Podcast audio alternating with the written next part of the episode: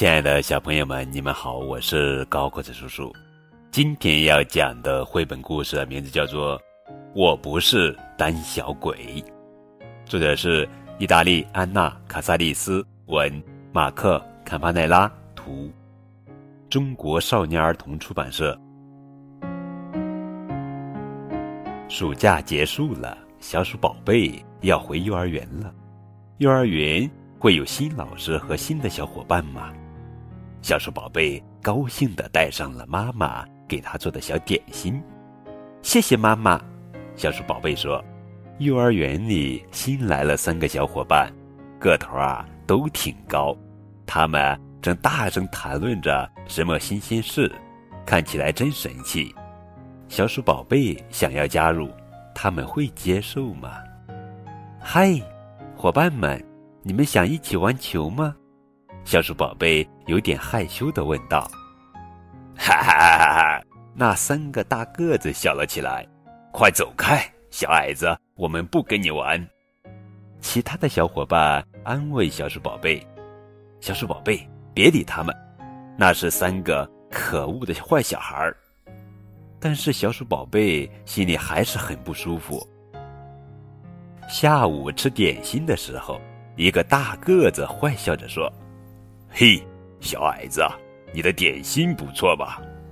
他把小鼠宝贝的点心抢走了，还给我！小鼠宝贝说。可是大个子一把推开小鼠宝贝，把点心扔进了自己的嘴里。小鼠宝贝躲在角落里闷闷不乐。小伙伴朱莉安慰他说：“别难过了，他们就是三个捣蛋鬼。”你不明白，朱莉。小鼠宝贝嘟囔着：“我真想变高变强壮，好给那三个蛮横无理的家伙一点颜色瞧瞧。”从幼儿园回到家，小鼠宝贝还是憋着一肚子气。但是小鼠宝贝没有告诉妈妈幼儿园里发生的事情，他开始拿妹妹的玩具撒气，气得妹妹哇哇直哭。你真是太调皮了，小鼠宝贝。妈妈生气了。第二天，一切还是老样子。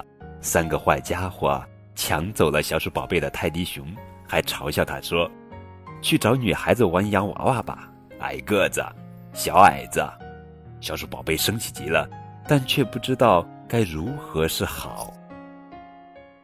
晚上回到家，小鼠宝贝哭着说出了自己的烦心事。妈妈安慰他说。别理他们，小鼠宝贝，你可以去找那些友好的孩子做朋友。